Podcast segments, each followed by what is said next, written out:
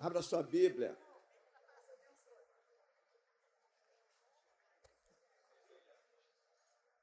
Lá em 2 Crônicas 29, estamos falando a viva, a viva Irajá. Nós estamos falando. Yeah. Pega para mim o meu, meu cadernozinho de anotações. Fiquei, ficou lá no, lá no gabinete, lá na, por gentileza. Chave? Só Jesus sabe. Comigo não está. Deve estar tá lá na porta. Segundo Crônicas, capítulo 29, convido você a se colocar em pé. Vamos ler do verso 1 até o verso de número 5. Tinha Ezequias 25 anos de idade quando começou a reinar e reinou 29 anos em Jerusalém. Sua mãe se chamava Abia e era filha de Zacarias. Fez ele o que era reto perante o Senhor, segundo tudo quanto fizera Davi, seu pai. No primeiro ano do seu reinado, no primeiro mês, abriu as portas da casa do Senhor e as reparou. Trouxe os sacerdotes e os levitas, ajuntou-os na praça oriental e lhes disse: Ouvi-me, ó levitas, santificai-vos agora e santificai a casa do Senhor, Deus de vossos pais tirai do santuário a imundícia.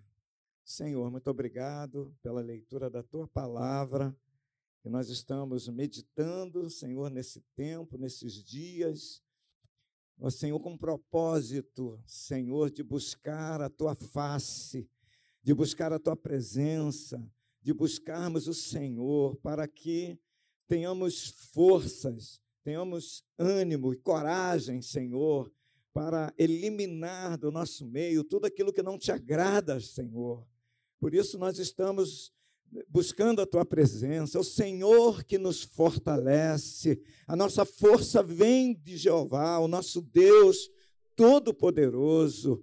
Por isso precisamos de um avivamento, precisamos, Senhor, da, da, da, tua intervenção em nossas vidas, em nossa caminhada. Ajuda-nos, ó Pai, sustenta-nos, Senhor, que, esta, que a palavra que temos pregado, Senhor, que essa palavra não, Senhor, se perca no ar, mas que esta palavra possa encontrar guarida em cada coração, em nossos corações, e assim, Senhor, possamos colocar em prática tudo aquilo que o Senhor tem nos ensinado. Fala conosco nesta manhã. O Senhor já falou-nos de várias formas nesta manhã, mas continua falando agora através desta palavra, para a glória do nome de Jesus. Amém. Amém. Vamos ao seu lugar. Meus queridos irmãos, nós estamos falando sobre esse tema, Viva Irajá essa busca constante de avivamento, para que possamos desfrutar das bênçãos de Deus. E nós estamos usando esse texto aqui, lá do Antigo Testamento, quando Ezequias promoveu um grande avivamento para o seu povo, em virtude da frieza, em virtude da idolatria que que graçava no meio do povo. Então, Isaí, é, Ezequias foi usado por Deus de maneira poderosa que trouxe, trouxe esse avivamento. Mas para trazer o avivamento é importante posturas, decisões, atitudes da nossa parte. Nós apre aprendemos na semana passada que o Senhor, no ponto 2, no primeiro ponto, nós vimos que ele abriu as portas da casa do Senhor está registrado aí no verso de número 3. No seu primeiro ano, e abrir as portas da casa do Senhor, nós colocamos como muitas possibilidades de ensino, de pregação. Então, a, a, como eu falei, fazendo a comparação do, do período da lei e do período da graça, nesse período da lei, o templo era importantíssimo para os hebreus. O, as portas fechadas, como os reis anteriores fizeram, no caso Acais, que era idólatra, e os outros reis, eles bloquearam, eles fecharam a, a casa, as portas do templo. E aí houve essa impossibilidade do povo é, adorar o seu Deus, deles aprenderem, os sacerdotes que tinham que ensinar, os escribas, é, é, eles tinham que ensinar a palavra para, os, o, para o povo, mas as portas fechadas, como eles iriam aprender? Então, fizemos essa analogia da, da, da, do importan, da importância de abrir as portas da casa do Senhor. Aí, no domingo, nós paramos no ponto 2, que ele promove a purificação e a adoração. Então, Ezequias trabalha dentro de um processo e, é, purificar e levar o povo à adoração. Não dá para adorar a Deus sem ser purificado. Deus que nos purifica. Né? Cantamos aqui hoje essas canções que fala do sangue de Jesus, é o sangue de Jesus, ou seja, a morte de Jesus derramou seu sangue, ele sendo o nosso substituto, ele nos substituiu, ele me substituiu, a morte era minha, eu estava condenado à, à, à vida fora de Deus, à eternidade longe de Deus. O que, que Jesus fez? Jesus não deu uma ordem, que ele é soberano, ele é Deus, criador desse universo, de todas essas galáxias. Ele poderia ordenar, mudar o quadro, uma lei, dar uma ordem, não, vai ser assim agora.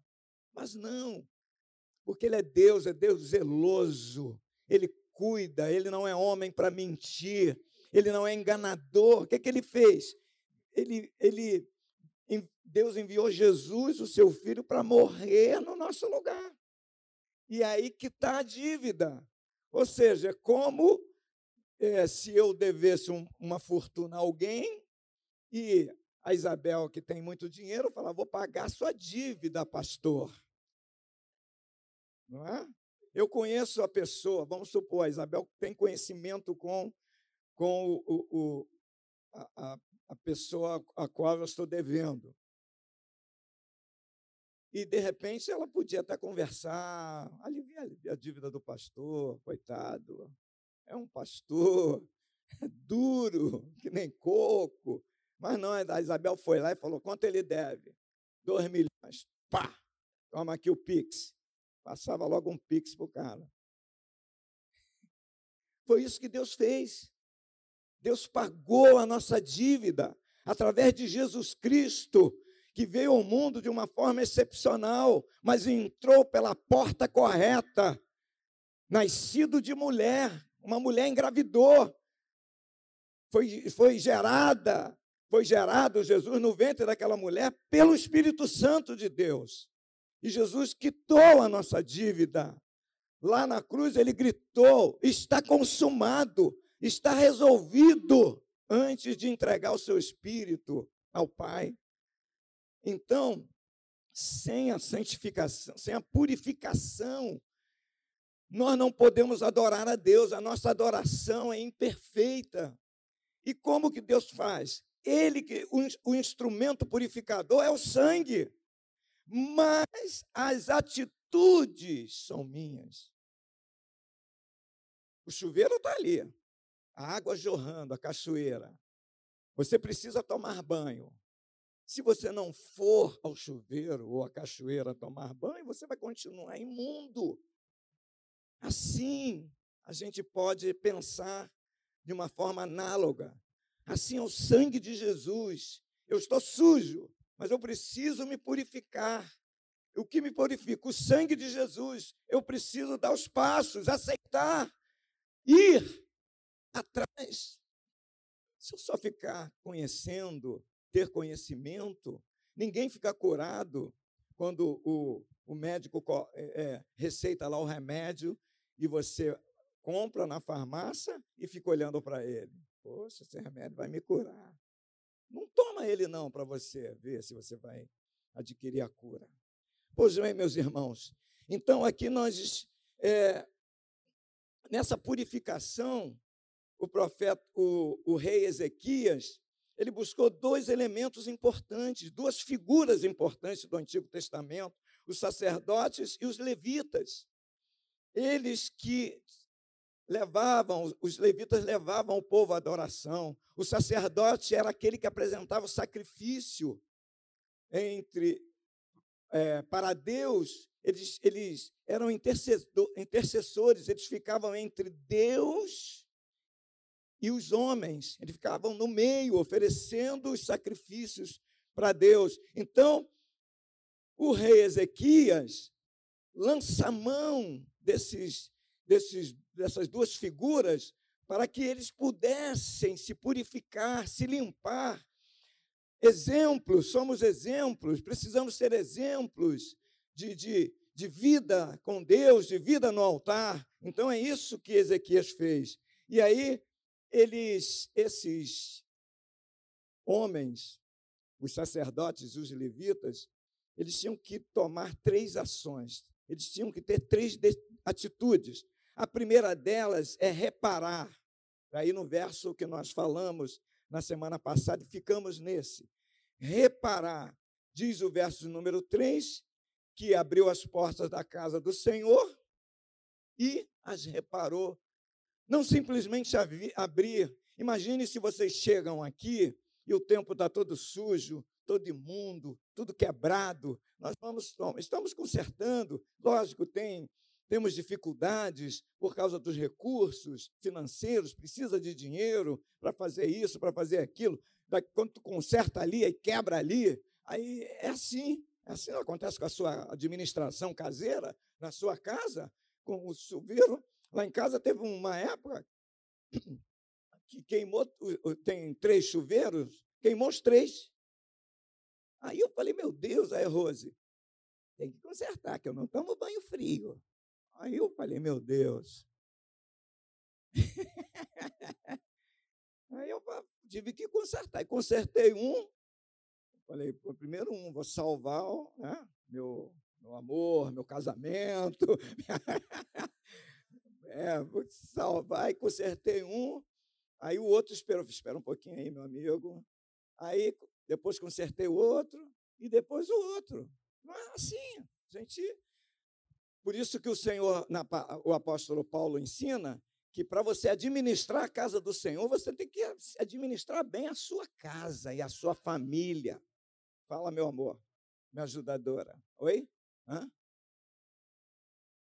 Sem chovendo, queimou o outro também. Depois queimou, é assim. Só Jesus na causa. Mas graças a Deus que tinha um funcionando, tem dois funcionando. Então tá bênção eu não tomo banho quente, mas ela toma. Amém. Pois bem, então nós falamos de reparar. Mas o, o, o rei Ezequias, quando ele chama os sacerdotes, e aí a gente muda, aqui há uma mudança no nosso tempo, há uma mudança de lei. A lei que imperava nesse período era a lei levítica, só podia ser sacerdote ou levita quem fosse da tribo de Levi. Nenhuma outra tribo era qualificada para exercer uma dessas funções. Então era a ordem levítica. Quando Jesus veio e construiu a nova aliança, que nós vamos falar aqui, que Paulo decodifica lá em 1 Coríntios 11, que nós vamos ler, é, ele diz assim: essa é a nova aliança no meu sangue, é a nova aliança. Então, Jesus veio agora numa nova aliança. E essa nova aliança tem uma outra ordem, tem uma outra lei. É a lei de Melquisedeque, que é sem princípio e sem fim. Aquele mesmo Melquisedeque que apareceu de forma sobrenatural para Abraão quando ele veio das matanças, da guerra contra aqueles reis, e ele trouxe os despojos e ele oferece dízimo a esse Melquisedeque, que é uma figura que não a Bíblia não fala mais nada, ele não aparece mais em lugar nenhum da Bíblia. Ele não tem início nem fim. Então Jesus explica o autor de Hebreus, ele é dessa ordem, da ordem de Melquisedeque, ou seja, uma nova aliança. E essa nova aliança impõe novos ritos, novos métodos. Quais são os novos, nossos os novos métodos? Quando Jesus morre lá na cruz, o que, que acontece com o véu do templo? É rasgado de cima a baixo, dando acesso a todos. Então agora todos podem ser sacerdotes, não mais somente um grupo específico que pertence a uma tribo, mas agora todos Todos aqui são sacerdotes em Cristo Jesus. Está registrado aqui. O apóstolo Pedro registra lá na sua carta, capítulo 2, verso 9. Ele, ele registra que nós somos nação santa, é, povo de propriedade exclusiva de Deus, nós somos sacerdotes reais. Você é um sacerdote agora. Que, que significa isso? Você tem acesso a Deus aonde você estiver, em qualquer lugar, em qualquer momento. Olha lá, o, o... falhou a... o Guilherme. Ajuda, Jesus. A Sônia falou que estou comendo muito queijo. né? Não, é a idade mesmo. 1 Pedro 2,9. Vocês, porém, são geração eleita. Irmãos, pense bem, nós somos eleitos. Sacerdócio real, nação santa, povo de propriedade exclusiva de Deus, a fim de proclamar as virtudes daquele que os chamou das trevas para a sua maravilhosa luz. Então agora eu sou sacerdote, você é sacerdote. Você não depende de mim. Não depende de mim. É lógico que, do ponto de vista de condução, Deus estabeleceu a igreja e a uns ele colocou como apóstolos, outros pastores, para questão de liderança, questão de, de, de condução, assim como ele levantou Moisés lá no deserto para libertar o povo, ou seja, todo grupo tem que ter um líder. Todo grupo tem que ter um líder. Não pode ter, é, é, não pode existir dois líderes na mesma posição, uma cobra de duas cabeças. Não tem jeito. Então tem que ter um líder e um auxiliar. Lá no deserto, Deus levantou Moisés e falou para Arão: Você vai ajudar ele. Você será o ajudante. Mas o líder era Moisés. Deus falava com Moisés. Deus chamou Moisés para o monte. É assim que Deus faz. É dessa forma que Deus trabalha com o seu povo. Então, todos nós somos sacerdotes. Mesmo que você se ache o pior, ah, pastor, eu sou tão fraquinho, não consigo avançar, eu sou fraco. Não importa, você é sacerdote de Deus. Quando você clama, o Espírito Santo vem, te sustenta, te renova, te dá vida, te dá força, aí você cai de novo, que você é sem vergonha. Mas aí o Espírito Santo te levanta de novo.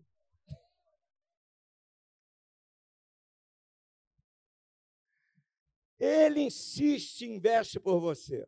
Nós falamos na sexta-feira, que nós tivemos a reunião dos diáconos, e nós falamos do texto de Colossenses capítulo 4, quando o apóstolo, é, o apóstolo Paulo, quando ele envia, ele envia Tíquico e Onésimo. O pastor Maurício tem até um estudo ali, todo elaborado, né, versículo por versículo, frase por frase, todo elaborado. Então ele envia Tíquico com Onésimo. Quem era Onésimo? Onésimo é aquele indivíduo que o Paulo escreve para Filemão para receber ele. E na frase que Paulo diz para Filemão é o seguinte: ele te foi inútil, agora ele será útil. Olha só, Paulo ali nos ensina a investir nas pessoas, para a gente não descartar pessoas. Deus não descarta homens e mulheres, Deus investe, investe, investe até o fim. Foi isso que, é isso que o apóstolo Paulo nos ensina. E ele diz assim, ó, Tíquico e Onésimo vai falar para você tudo aquilo que está acontecendo aqui. Ou seja, ele colocou Onésimo numa posição elevada. Aquele cara que não era nada, que ninguém queria, que era inútil, Paulo assume responsabilidade, investe nele e agora, olha só como ele está sendo útil. Exatamente aquela profecia que Paulo disse para Filemão está se cumprindo ele agora é útil. Você pode ser útil. Deus está investindo em você. Você pode se achar o pior, a pior pessoa, não sabe fazer nada, está banado, tem uma série de situações ruins, negativas. Você tem medo, é medroso. Tem gente, tem muita gente medrosa. É lógico que para determinadas situações, Deus vai chamar um, um uma determinada pessoa, vai investir, vai trabalhar nessa pessoa para que ela possa cumprir. Foi assim que ele fez com Moisés. 40 anos ele passou lá no, no, no esconderijo. 40 anos ele passou exilado. E depois 40 anos no deserto. Olha só. 40 anos para Deus preparar, 80 anos para Deus preparar Moisés para poder resgatar o seu povo. É assim, Deus vai preparando. Talvez isso que esteja acontecendo com você, essa luta que você está enfrentando, e você está meio em dúvida, achando às vezes até que é o diabo, pode até ser que Deus permite. Deus permitiu Satanás tocar nos bens de Jó.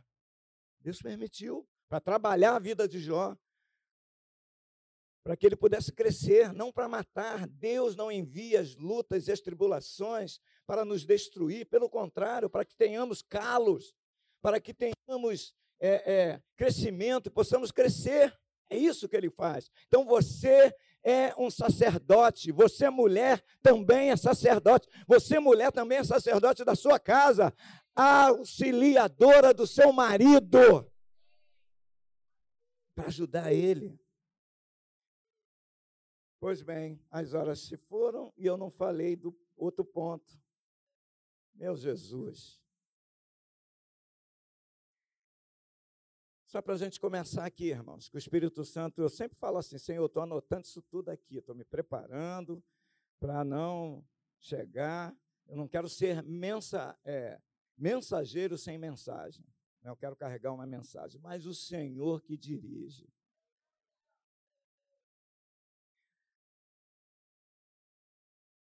Trouxe o sacerdote, versículo 4. Guilherme, coloca aí, por favor, do capítulo 29, segundo Crônicas. Trouxe os sacerdotes e os levitas e os juntou na praça oriental. Verso 5. E lhes disse: Ouvi-me, ó levitas. Primeira coisa que ele fala: santificai-vos. Santificar. Essa é a palavra-chave. A vida de santificação. O que é isso? É buscar sempre Santificar é separar. Você é santo. Não é santo porque, ah, eu sou santo agora. Vou ficar aqui, contemplando as estrelas, contemplando a natureza. Não é isso que é santo, ser santo, não. Santo é mudança de posição, começa por aí.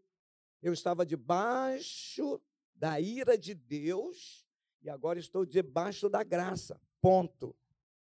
Isso só Deus que faz aceitei Jesus como meu Salvador, eu não estou mais debaixo da ira, estou debaixo da sua graça.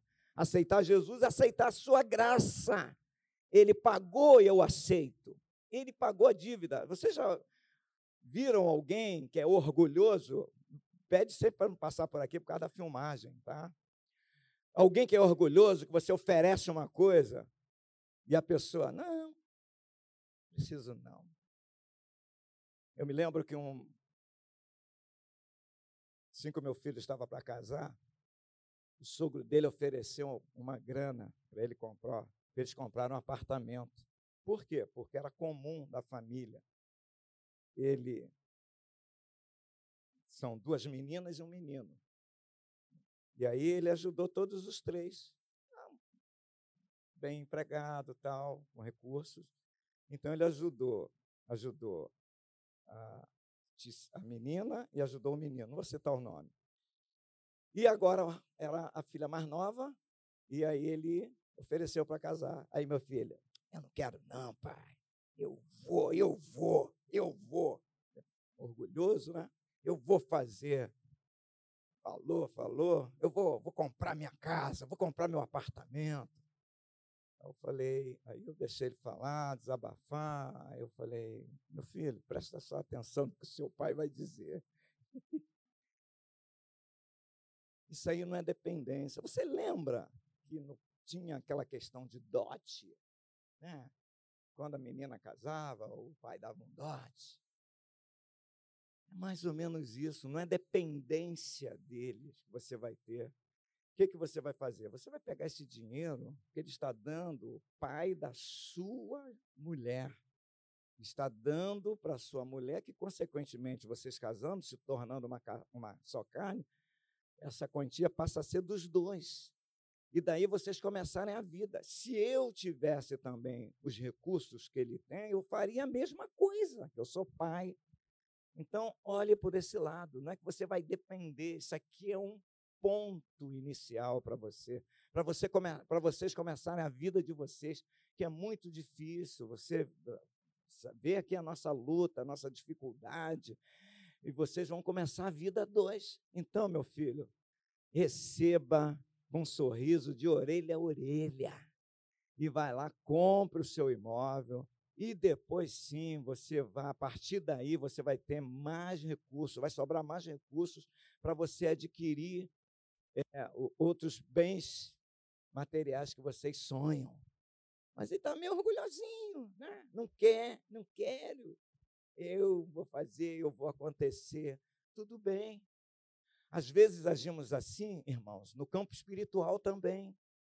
Agimos de, dessa forma, não aceitando o que Deus está nos dando, não aceitando o que Deus está. Para você receber, o que, que vai acontecer? Deus vai usar alguém. Deus vai usar, Deus, Deus usou a mula, Deus usou o corvo para levar carne lá para Elias. Imagina Elias, eu, Senhor, não quero essa carne, não. Eu quero que venha um anjo. O anjo foi lá, mas para botar fogo. Isso sim. Mas a carne quem levou foi o corvo. Então, quem leva a carne somos nós. Nós que somos corvos. Mas quem coloca o fogo vem do alto, vem de Deus. Então você precisa receber, você é sacerdote. Deus vai usar você para abençoar o irmão que está ao teu lado, para você ser abençoado em algum outro momento da sua vida, e assim a igreja de Jesus avança, e assim a gente desmorona todas as artimanhas de Satanás, joga por terra. Então a santificação é essencial. Só vou ler dois versículos, depois a gente termina. Coloca aí para mim, por favor, Guilherme.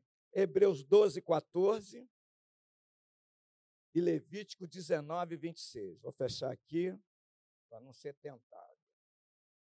Vamos ler lá, olha só. Hebreus 12, 14. Procurem viver em paz com todos e busquem o quê? A santificação, sem a qual ninguém verá o Senhor. Então é essencial a santificação.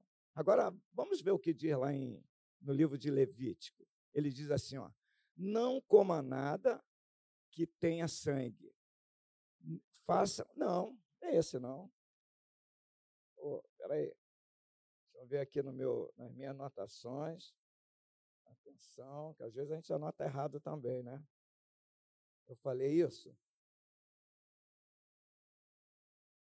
Levítico 19, 26? Então anotei errado. Deixa para a próxima. Deixa para a próxima. O, o, o Watson já concorda logo. Pode deixar para a próxima? Tá bom. Amém.